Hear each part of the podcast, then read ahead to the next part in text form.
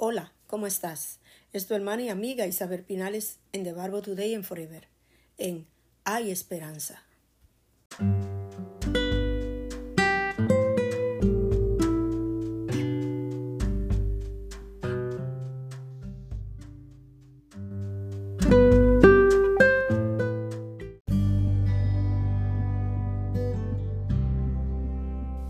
En Hay Esperanza. Cuando empezamos a conocer a Dios, somos capaces de dejar a un lado todo aquello que nos impide alcanzar la meta. Cuando uno se propone, se dispone, vivir agradando a Dios, vivir buscando la gracia, el favor de Dios, lucha con todo aquello que impida ese acercamiento. Por eso, cuando nosotros queremos conocer a alguien, nos esforzamos por alcanzar el lograr conocerle. Y cualquier cosa que no pueda impedir ese alcance de lograr conocer a X persona, y en este caso a nuestro Señor, nada que se ponga en nuestro medio nos puede impedir alcanzar, lograr conocerle. Por eso, conocer a Dios, un compromiso. Temporada 3, episodio 8. Un compromiso. Nadie te obliga a comprometerte. Nadie te obliga a que tú te comprometas a hacer X cualquier cosa. Tú te comprometes y das tu palabra de hacerlo. Dice la escritura que vuestro sí sea sí, vuestro no sea no. Si usted sabe que usted no va a hacer eso, no diga que sí. Y si sabe que lo va a hacer, entonces de su sí. De lo contrario, tu sí sea sí y tu no sea no. El conocer verdaderamente a Dios involucra nuestro compromiso de obedecer lo que leemos en las escrituras.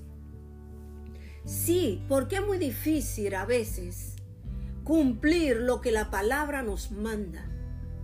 Y cuando nosotros queremos agradar a Dios, nos comprometemos con lo que la palabra nos enseña, con lo que la palabra nos exige para cumplirlo. Y así podemos conocer la voluntad de Dios para nuestras vidas. Después de todo, fuimos creados para hacer buenas obras. Efesios 2.10. A fin de ser parte del plan de Dios y continuar revelándose al mundo. Tu vida, tu compromiso, tu manera de moverte y de hacer las cosas van a revelar al mundo quién es Dios. Dice la palabra de Dios que al mundo vino, más los suyos no le recibieron, más a los que le recibieron le dio potestad de ser hechos hijos de Dios. ¿Por qué? Porque el Señor Jesucristo reveló quién Él era y le pudieron conocer, pero muchos no le quisieron recibir, más unos pocos le recibieron y Él le dijo, les reconoceré delante de mi Padre. Llevamos la responsabilidad de vivir de acuerdo a la misma fe que es requerida para conocer a Dios. Somos la sal y la luz de este mundo. Mateo 5, 13 y 14. Tú eres luz, tú eres sal.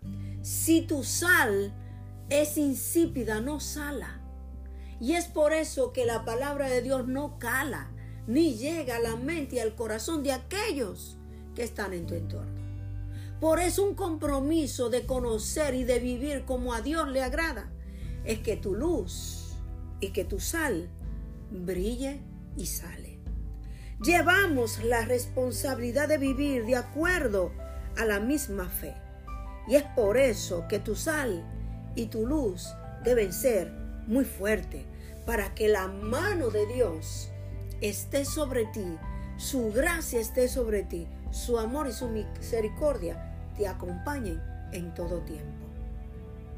Somos llamados para traer el sabor de Dios a este mundo y ser la luz. Ese sabor que somos debemos proporcionárselo a todo aquel que está a nuestro derredor. Porque como dice aquí, vuelvo y lo leo, somos llamados. No simplemente que estamos, somos llamados.